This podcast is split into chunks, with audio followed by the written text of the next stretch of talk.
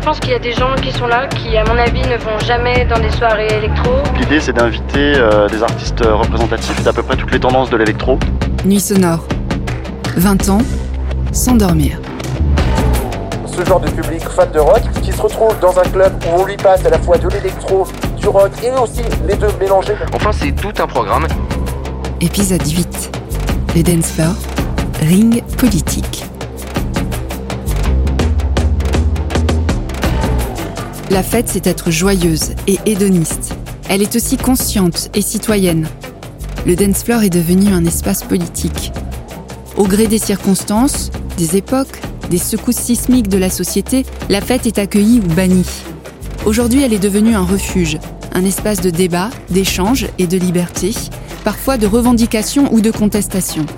Elle est aussi devenue un espace où se joue la question centrale de l'indépendance artistique, économique et politique.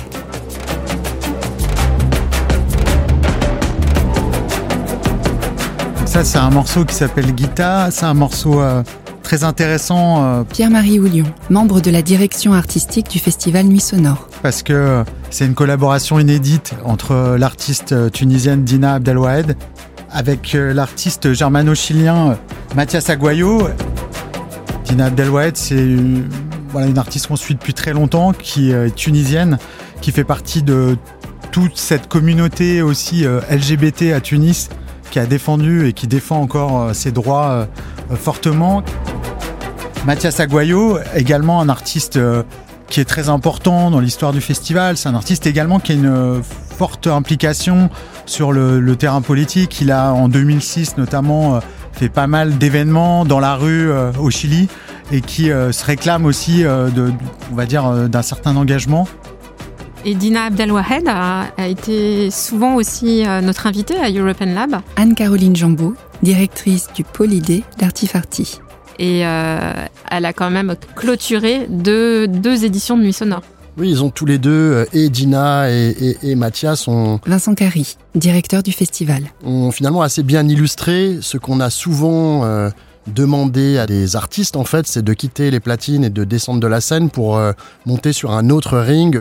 Et on leur demandait, en fait, d'enlever un peu leur casquette d'artiste pour euh, prendre une casquette plus citoyenne et de venir mettre en friction leur rôle d'artiste avec, euh, avec les enjeux de la démocratie. C'est des artistes qui, parfois ont du mal à vouloir rentrer sur le terrain du débat parce que finalement c'est leur parcours qui parle plus que, que leur discours. Et je sais pas si tu te souviens, Fred, mais il y avait eu euh, une closing de Nuit Sonore par Dina, Glitter Flore. et Flore. Ah oui. et qui, qui nous avait laissé un peu perplexes parce qu'en fait on avait l'habitude de closing en fait qui nous permettent d'atterrir un peu en douceur sur la fin du festival et là les trois filles avaient tellement envoyé Ouais. que on en était un peu abasourdis je crois Oui, parce qu'il y a une certaine, euh, je dirais pas violence, mais euh, on, est, on est aussi dans une ère euh, où euh, ces artistes, ces, ces productrices, elles sentent qu'effectivement, il y, a, une forme de, violence dans la société, de radicalité, et c'est ce qu'elles expriment un peu dans leur musique, quoi. Cette envie d'en découdre. En plus, bon, bah, on sortait aussi de la période Covid, donc euh, on a remarqué aussi que le public avait euh, cette envie, ce besoin viscéral de, de, de, de beaucoup de choses, quoi, euh, et, du, de Et d'un son qui tape. hein. d'un son qui tape, d'une radicalité, d'une augmentation du BPM. C'est vrai que là, on voit, on observe une augmentation de 10, 20, euh, mais qui signifie quelque chose, quoi. Et, et finalement, leur set, euh, c'était un peu aussi le bonheur de se retrouver toutes les trois et elles avaient envie d'envoyer tout ce qu'elles avaient, quoi. Enfin, vraiment, il y avait. Il y avait aussi ce, ce côté, euh, quand plusieurs artistes jouent ensemble en B2B, de, voilà, de, de, de- chacun en rajoute. Donc, euh, Ah, tu parles de ces filles qui veulent en découdre. Moi, je me souviens de ESG, la première fois qu'elles sont venues. Frédéric Joly, co-directrice d'Artifarty. On a vu ces femmes euh, habillées en- dans des robes en lamé euh, incroyables qui étaient sur cette scène et qui ont complètement euh, retourné le cerveau de tous les gens qui étaient là. Euh, on a eu à plein de moments de notre histoire euh, voilà, des, des expériences comme ça assez incroyables de à la fois de, de, de, de performances militantes engagées, enfin je sais pas, où il se passait vraiment des choses. euh. C'était euh, une proposition artistique à l'époque de Violaine Didier. C'est elle qui avait proposé qu'on invite ESG à Nuit Sonore. Moi, j'ai un souvenir absolument sublime de ce, de ce concert de, de SG. Je considère que la musique évolue. Radio Pluriel, le 13 mai 2005. Et que j'évolue avec, et que le public évolue avec, et que euh, ça me paraissait difficile euh, de s'embourber dans une étiquette euh, aussi réductrice que le terme musique électronique. ESG, c'est la suite d'une forme de punk quand même. Violaine Didier, programmatrice et cofondatrice d'Artifarty. Parce qu'encore une fois, l'attitude et les revendications sont clairement quasi du Riot Girl new-yorkais et en même temps le début des musiques électroniques d'une certaine manière. Pense que Violaine aussi a toujours eu euh, cette dimension à aller chercher ces individus qui transcendent peut-être les barrières culturelles. Et je pense que Nuit Sonore a beaucoup travaillé aussi ça, euh, ces personnes qui sont en capacité par leur discours d'être transgressives, euh, de traverser un peu toutes ces communautés et d'amener aussi le côté musical et artistique sur le terrain de la politique. De toute évidence, cette scène musicale euh, avait euh, une histoire, une inscription. François Pirola, membre du conseil d'administration d'Artifarty. Qui était finalement exactement la même que tous les grands musiciens ou tous les grands courants musicaux euh, du 20e, 21e siècle, qui quand ils sont vraiment très bons, croisent forcément la route des questions de société, des questions politiques, des questions sociales. Évidemment que c'est pas Woodstock et que c'est pas les grands moments des années 60, mais en fait si. Parce que c'est nos sociologies, c'est d'autres discours, d'autres propos, etc. Mais dans le fond, c'est quand même la même chose.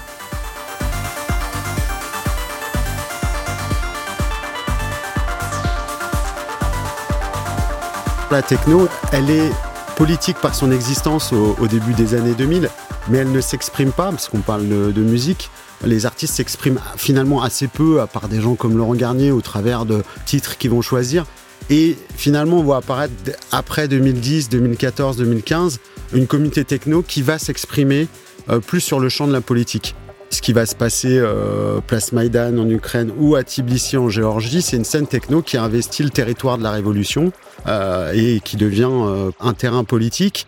et on, s'aperçoit qu'à ce moment-là, elle elle a, aussi ce rôle, par son existence dans l'espace public, de revendiquer aussi des choses, de participer à, au changement euh, culturel d'un pays, au changement de mentalité.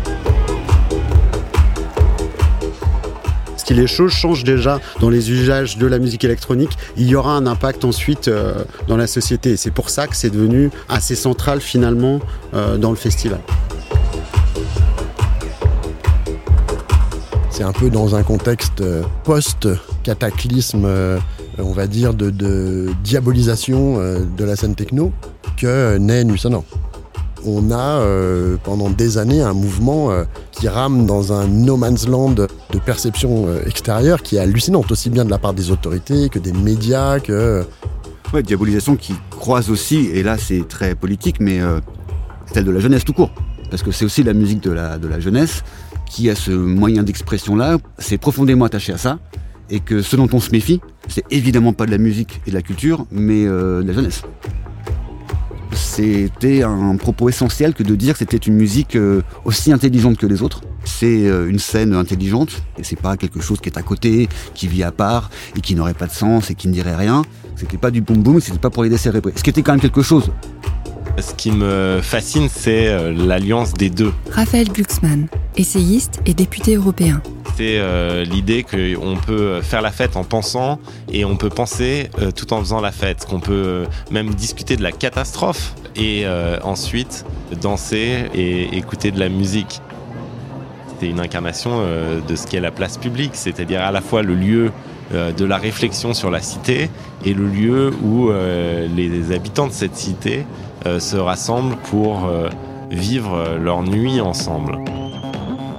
Il y a de la fête, il y a des concerts, il y a des DJ sets. Chloé Ridel, autrice et essayiste. Mais il y a aussi des temps de réflexion, des temps de débat avec des gens qui viennent de toute l'Europe, qui sont issus de tous milieux sociaux, de toutes origines, de toutes orientations euh, ethniques ou sexuelles. Et c'est un moment qui rassemble les nuits sonores pour moi. Il y a cette idée que en fait, on a besoin de se retrouver, qu'on a besoin de se retrouver physiquement, qu'on a besoin de se parler, qu'on a besoin d'échanger, qu'on a besoin de créer du lien, qu'on a besoin de se voir pour euh, briser euh, la solitude, qui est à mon avis la plus grande euh, menace, c'est ce sentiment d'être chacun dans son coin et du coup d'être dénué de tout pouvoir. Parce que ce qui crée le pouvoir des citoyens, c'est le moment où justement les solitudes se rencontrent et où il y a la possibilité ben, de, de créer une énergie commune. Cette énergie, elle peut s'exprimer sur une piste de danse, ou elle peut s'exprimer dans une rue, ou elle peut s'exprimer dans une campagne, dans une insurrection euh, des consciences. Et cette dimension politique, elle s'est affirmée euh, sans cesse un peu plus. Michel Lusso, géographe. À mesure que le festival s'est accompagné d'autres propositions, euh, comme l'European Lab, et ça s'est encore plus affirmé à partir du moment où, où Artifarty a constitué autour euh, de, lui un, écosystème en quelque sorte d'acteurs culturels, médiatiques et intellectuels qui ont pu prendre place à Hôtel 71 euh, et, donner donc à cette programmation tout son rôle aussi euh, de, contributeur à la pensée et de contributeur à l'animation politique de la ville. Nuit Sonore a cette particularité euh, d'accueillir un espace de débat où se croisent chaque année des dizaines de chercheuses, chercheurs, philosophes, auteurs et autrices. On a accueilli Alain Damasio à de multiples reprises. On lui a même consacré un forum à la Marbrerie à Montreuil, lors duquel on a déployé son dernier livre, Les Furtifs. On a accueilli aussi l'artiste Peaches, Birgitta Jonsdottir, qui est la présidente du parti pirate islandais, Sarah Harrison, qui travaillait auprès de Julian Assange chez Wikileaks et qui d'ailleurs avait refusé qu'on lui mette un bracelet RFID au motif bien sûr que voilà il y avait une traçabilité. Edoui Plenel, le fondateur de Mediapart, qui lui est littéralement intervenu sur un ring en ouverture de Nuit Sonore. J'ai un souvenir très très euh, présent. Tiffany Fukuma, directrice du réseau européen Trans-Europe Hall. J'ai complètement oublié le nom de l'artiste, mais euh, d'une conférence qui était animée par une artiste euh, Sami, une artiste autochtone, euh, donc de ce peuple autochtone du nord. De, alors je sais plus si elle était Sami suédoise ou Sami finlandaise. Et pour moi, c'est vraiment le type de sujet qui a été amené sur la table par cette tribune qu'offrait les Nuits Sonores. Et c'est un sujet qui n'était absolument pas abordé, et d'ailleurs qui est toujours très peu abordé finalement dans le, dans le milieu culturel ou même le milieu politique euh, européen.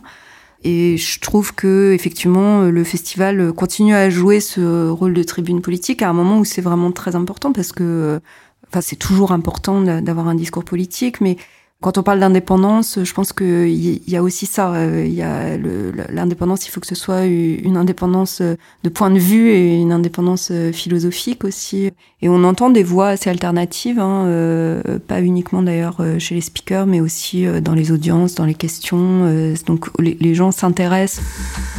Tout ça, c'est énormément de rencontres avec énormément de structures, de labels, d'autres festivals, de web radio, de jeunes médias, de collectifs, de petites maisons d'édition, etc., etc.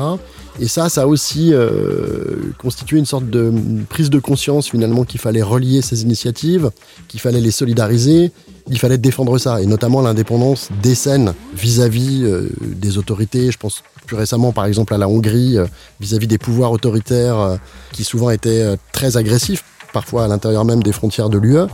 On est aussi dans un, une époque où il y a euh, des mouvements de concentration à l'œuvre très très fort dans le domaine euh, à la fois des médias, à la fois euh, de l'entertainment, de la musique, du live, même de l'édition, etc. On a quand même assez vite pensé ou formulé l'idée que les petites structures ou les structures de taille moyenne comme ça indépendantes devaient pour opposer une forme de résistance à ça, devaient se penser comme un ensemble vaste et relié. Quoi. Parti Farty, c'est une structure quand même intermédiaire qui est en capacité vraiment de faire le lien et d'avoir une vraie qualité de conversation avec des communautés parfois extrêmement radicales de l'underground, des scènes très alternatives, avec les pouvoirs publics et avec les instances européennes par exemple, tout en étant critique, mais en étant convaincu que c'est en tenant les deux bouts qu'on qu pourra avancer tout le, tout dispositif politique de Nuit Sonore et d'Artifarty a été pensé comme un espace de rencontre et de dialogue. Mais dans lequel, si la scène, elle est brutale, elle est revendicative, et qu'il y a des lesbiennes qui veulent pas tendre la, joue gauche, parce qu'elles en ont marre, et qu'elles se lèvent, elles se cassent, et ben elles seront à la table de European Lab avec le maire ou le vice-président ou euh, quelle que soit sa couleur politique, dont on a toujours pensé qu'il était toujours légitime à être autour de cette table, parce qu'il a été élu par le territoire dans lequel on est, et que c'est comme ça, et c'est très bien. et qu'il faut qu'ils se rencontrent. Je pense que d'avoir euh, mixé comme ça une... Euh, Didier Varro, directeur musical des antennes de Radio France une offre euh, artistique ambitieuse avec effectivement des espaces où on réfléchit et où on échange, c'est aussi une manière d'affirmer une volonté politique et, un idéal. Je, trouve que les cultures électroniques, dans leurs fondamentaux, elles portent cet idéal utopique voilà, on a quand même la guerre à trois heures d'ici et euh, on peut pas rester euh, insensible à ce que racontent euh, les musiques et les artistes sur, euh, sur, ce qui se joue actuellement en Europe. La montée des populismes, la montée du souverainisme, toutes ces questions-là, elles traversent aussi ces trois ou quatre nuits des nuits sonores qui à chaque fois racontent le monde et racontent sans euh, petit livre rouge et sans manifeste aussi euh, l'utopie de la liberté.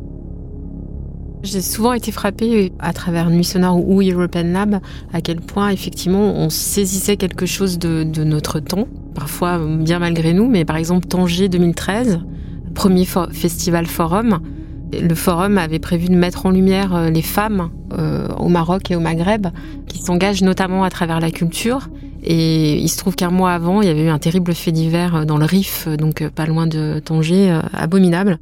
Une jeune fille qui avait été violée, contrainte d'épouser son violeur et qui s'était suicidée en mangeant de la morora. Donc c'était affreux, mais ça avait enfin déclenché un mouvement dans la société civile, des grands mouvements de manifestation, etc. Et on est arrivé pour parler de femmes, des femmes, précisément à ce moment-là, et c'était incroyable. todo dia. Eu tinha uns 5 anos, mas já entendia que mulher apanha. Se não fizer comida, mulher oprimida, sem voz obediente. Quando eu crescer, eu vou ser diferente. Eu cresci. Prazer, Carol Bandida. Representa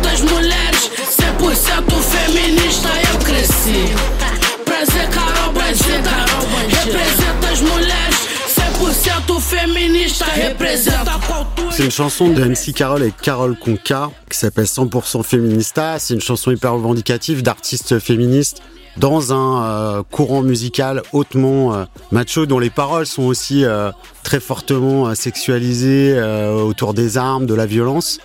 J'ai choisi ce morceau d'MC Carol parce que pour moi il est exactement dans la même lignée que, que SG. En fait c'est un peu une ESG actuelle quoi elle est très symbolique d'un combat, euh, d'une réalité et de la façon dont, via son travail artistique, on peut arriver à changer un peu la, perception euh, des choses. Quoi. Oui, surtout qu'on a profité de sa présence sur euh, les scènes de Nuit Sonore pour l'inviter à prendre la parole à, European Lab sur une thématique contre-culture brésilienne qui sont littéralement criminalisées hein, à l'époque de Bolsonaro. Et elle avait euh, témoigné avec, euh, avec violence, je crois qu'on peut le dire même, parce qu'elle avait eu des propos quand même très forts quand elle parlait du Brésil de Bolsonaro. Et elle avait dit à quel point elle était en colère. Et puis en plus, c'est un personnage quand même incroyable parce qu'elle arrive avec des ongles de 5 cm. Euh, je me souviens qu'elle elle prend beaucoup de place, elle est assez violente dans ses paroles. Et qu'en sortant de là, elle avait très faim et elle nous avait dit euh, I want meat. Voilà, sauf qu'on est un festival entièrement végétarien et on a eu quelques difficultés à lui faire. Non, mais parce qu'elle est, on peut pas mener tous les combats en même temps. Non, mais elle, elle est issue de. Je pense qu'on se rend pas compte euh, du contexte urbain où elle vit, dans quelle histoire. Enfin, voilà. Euh, elle a été plutôt abandonnée par ses parents. C'est sa grand-mère qui l'a euh, voilà, la favela, c'est ultra violent. Elle avait expliqué que la musique lui avait littéralement. Ah, ça lui a sauvé la vie. Bah, Aujourd'hui, il y a beaucoup d'enfants justement euh, qui ont ces problématiques. C'est un problème des favelas qui se retrouvent un peu livrés à eux-mêmes et, et de ça naît une violence euh, incroyable. C'était un des endroits les plus violents au monde. Et elle, elle, sort de ce contexte-là. Euh, c'est un peu une des révolutionnaires de cet endroit-là. Et voilà, elle, elle cumule euh, pas mal de choses. Et, et c'est une artiste qui a la hargne, mais qui va au charbon aussi, puisqu'elle s'est présentée aux élections, aux élections de l'État de Rio, après avoir euh, rencontré une journaliste, Marielle Franco. Elle s'est politisée un peu au contact de cette journaliste. Et il faut aller chercher ses personnalités, même si les gens ne connaissent pas. Ça, ça sa place aussi dans ce qu'on propose justement Pour moi, le mot conception dans un festival, c'est important, c'est-à-dire que euh, un programmateur de musique doit être artiste en fait quelque part. Il doit pas être frustré de ne pas être sur la scène, hein, ça c'est un autre problème. Mais en tout cas, il doit se sentir artiste quand il compose sa programmation. Et euh, moi, j'ai toujours considéré que euh, je faisais quelque part un, un, tableau ou un dessin ou quelque chose qui, euh, qui avait du sens avec tous ces groupes qui pourraient presque correspondre. Bon, c'est un peu lyrique ce que je vais dire, mais aux couleurs ou, ou tout simplement au, au sujet qu'on cherche à qu'on cherche à peindre. J'ai l'impression que quand on fait notre programmation sur Nuit Sonore, on met plein de mini problématiques. Pierre Zemet, directeur artistique d'Artifarty. Comme si on avait à faire un, un, un mémoire de sociologie, on, la première chose à faire, c'est la problématiser, après mettre un plan, etc. Et euh, la problématique, la contrainte, finalement, c'est ce qui aide à, à raconter quelque chose d'intéressant. Aujourd'hui, il se passe des milliers de choses en termes de musique dans le monde. Sur SoundCloud, Bandcamp, il y a des centaines de sorties par jour. Comment aujourd'hui on arrive à s'en sortir au milieu de tout ça? C'est un festival des fricheurs, oui. C'est un, un, festival euh, qui cherche euh, la nouveauté. Euh... Dina Abdelwahed, artiste musicienne. Pas pour faire le hype, hein. c'est pas superficiel, mais parce que on, on, en a besoin et il est temps. En tous les cas, je pense en France, euh, on, a, on fait preuve qu'il y a un public pour. Le but n'est pas en fait d'aligner des line-up. Chloé Krempf, ancienne directrice de la communication d'Artifarty. C'est plutôt euh, d'estimer son public. Non pas l'entertainer, mais plutôt l'éduquer. Apporter une plus-value, pas seulement en fait dans le fait de vivre le moment et la soirée de 23h à 5h, mais aussi de pouvoir dire, de raconter d'autres choses. La programmation artistique d'un festival, c'est quelque chose de hautement politique. Nuit Sonore, c'est un festival qui affirme une DA. C'est-à-dire qu'on répond pas à une demande du public, mais on formule une proposition. Clairement, ça nous est arrivé de nous faire engueuler parce qu'il n'y avait pas assez de techno, pas assez de DJ. Au jardin de l'Elac, le mec au violon qui nous a fait un Larsen de 45 minutes, qui changeait de note deux fois pendant les 45 minutes. Et en même temps, euh, la proposition artistique, euh, celle de Violaine, celle de Pierre-Marie, elle a fait bouger des lignes dans le paysage mental du public, quoi. Et c'est, c'est assez chouette. Très simplement en, en provoquant des découvertes, euh, mais aussi en disant qu'un festival contemporain qui s'inscrit dans la tradition euh, de la rave, de la techno, des musiques électroniques, etc., s'autorise toutes les ouvertures artistiques et peut faire entrer euh, plein de télescopages. La programmation de Nuit Sonore, c'est une programmation qui est éditorialisée. Valérie Paillet, journaliste et programmatrice artistique à la Villette. Où t'as autant euh, les pionniers que les jeunes fous, quoi, que l'avant-garde. Et il euh, n'y a pas beaucoup de festivals qui savent raconter euh, ces, ces histoires-là. Et c'est une posture euh, que je pense qui demande beaucoup de résistance et d'inventivité, de créativité aussi, parce que c'est pas facile à tenir, je pense. Mais je pense que ça tient euh, parce que politiquement, il y a, une ligne qui est ultra exigeante. C'est ce qui donne la saveur, c'est ce qui euh, c'est ce qui fait aussi que la mayonnaise prend. Parce que tu peux avoir les meilleurs artistes collés les uns après les autres et la mayonnaise prend pas. Alors que tu peux avoir des artistes inconnus qui viennent, qui retournent tout et qui sont portés parce qu'il y a leurs héros ou leurs influences, enfin les gens qui leur ont donné envie de faire de la musique, qui jouent juste avant ou juste après eux. Et, là, c'est la magie qui opère, vraiment, c'est ça qui se passe. Et pour moi, la magie, elle ne peut naître que de l'éditorialisation. Au final, le public suit, euh, s'engage et euh, évolue avec le festival. Je dirais que ça date d'une dizaine d'années où... Euh... Cécile Revenu, directrice des partenariats culturels des Inrecuptibles. Tu as tous les festivals qui ont été euh, soit rachetés, soit rachetés euh, partiellement par des tourneurs ou, ou montés par euh, des municipalités ou des départements où là, il faut faire plaisir à tout le monde, donc inviter des, des artistes très, euh, très grand public. Mais oui, oui, là, là, il y a une offre qui s'est enrichie dans le nombre, mais en en termes de programmation, c'est terriblement appauvri, je trouve. Enfin, c'est euh, tous les mêmes festivals partout, quoi, en gros.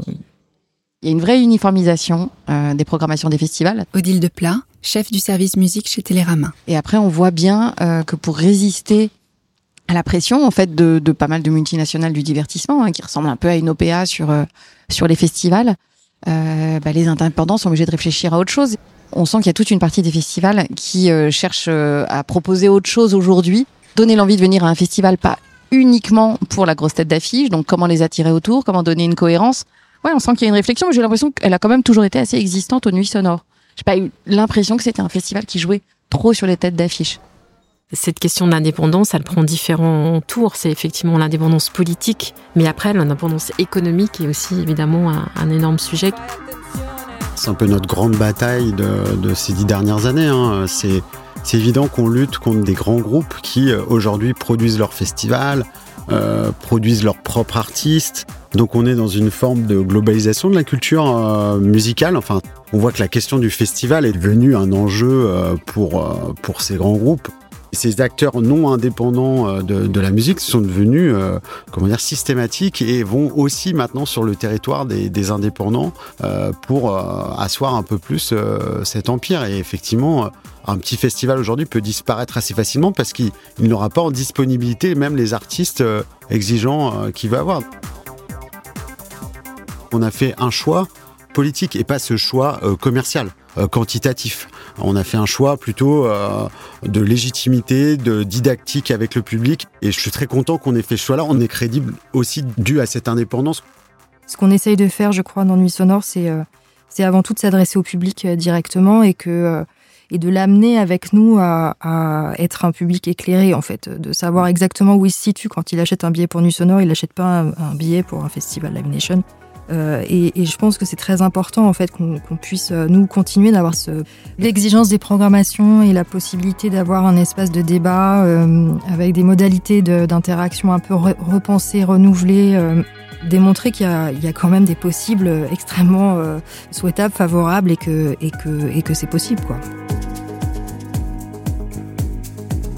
Tout ça a bien fonctionné, fonctionne bien, parce que quelque part, il y a comme la musique d'abord. C'est-à-dire, c'est parce qu'il y avait une confiance totale dans les artistes et dans la musique elle-même. C'est-à-dire les, musiciens, ils font de la musique parce qu'ils ont choisi de s'exprimer par la musique et précisément pas par des discours. Donc c'est comme ça, c'est même le principe même du, du jeu. Et c'est en faisant confiance à cette scène-là par sa musique, pour sa musique, qu'il y a une forme d'adhérence permanente à ce qui est en train de se passer. Et c'est la valeur même de- des scènes musicales émergentes d'une certaine manière, c'est d'avoir forcément raison d'une certaine manière. Au moins raison dans, dans l'époque. Et euh, aujourd'hui, on essaye de, de la préserver, cette indépendance euh, artistique, éditoriale, économique. euh, voilà. Elle a été aussi mise à mal clairement par la période Covid, hein, puisque les phénomènes de concentration se sont accélérés pendant cette période. Et à mon avis, pas que à des fins commerciales, mais aussi à des fins politiques, parce que la concentration dans le domaine des médias et de l'édition est, est un sujet extrêmement politique. Aujourd'hui, on n'aurait plus le choix. En fait, ce serait, euh, ce serait une évidence, enfin une certitude et, un- et une, une obligation. On est sur un terrain qui est devenu de toute façon totalement politique, à, à plusieurs échelles. Ce qui transforme une société urbaine, ce sont euh, Michel Lusso, euh, les manières dont les habitants euh, euh, conçoivent euh, leur cohabitation. Et pour, euh, pour que ces manières changent, très souvent, il n'y a pas beaucoup d'autres solutions que d'impulser par la culture euh, une réflexion sur euh, qu'est-ce que c'est que coexister dans un même ensemble urbain. Dans une certaine mesure, euh, Nuit Sonore renvoie aussi à ce moment du début des années 2000 où un peu partout en Europe, on sent aussi qu'on a besoin d'ouvrir les portes et les fenêtres et de, il y a une aspiration au changement des cultures urbaines et cette aspiration, elle est portée aussi par une nouvelle génération. Euh, et, je ne suis pas sûr qu'aujourd'hui euh, euh, la création de nuit sonore serait possible. Aujourd'hui, le travail est à reprendre. hein. Il faut sans doute réinventer de nouvelles formes et de nouveaux lieux parce que là, on vient de se prendre en quelques années toute une série de difficultés sur lesquelles j'ai pas besoin de revenir et nous n'en sommes pas complètement sortis. Et on a l'impression que dans beaucoup de villes, on est ressaisi par une volonté de glaciation en fait, c'est-à-dire par la volonté de justement de faire en sorte que les gens rentrent chez eux. Hein, le, le rester chez vous du confinement, euh, on est en train de se dire que ça devient pratiquement un mot d'ordre euh, politique.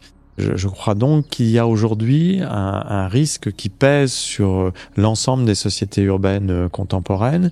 Euh, C'est le, le risque du, du repli euh, sur soi et, et le risque que de nouveau euh, les pouvoirs publics ne privilégient que les questions euh, sécuritaires, identitaires économiques, euh, environnementales. euh, non, non pas que ce ne soit, ce soit des questions sans importance, mais je pense que la propension des acteurs politiques aujourd'hui à considérer que la question culturelle est seconde, voire secondaire, est, est pour moi très inquiétante. Le dance floor a ce rôle euh, réconciliateur parce que quand tout le monde se retrouve face à un artiste euh, qui met tout le monde d'accord et qui euh, entraîne euh, ces, ces, ces, mouvements de grande émotion collective qu'on adore à Nuit Sonore. C'est aussi ce qui permet de le faire. Et puis. C'est le grand message de la house hein, qui veut dire euh, tous sous le même toit il y a cette idée de euh, on vient de plein de communautés différentes, mais on se retrouve autour sur le dance floor sous le même toit.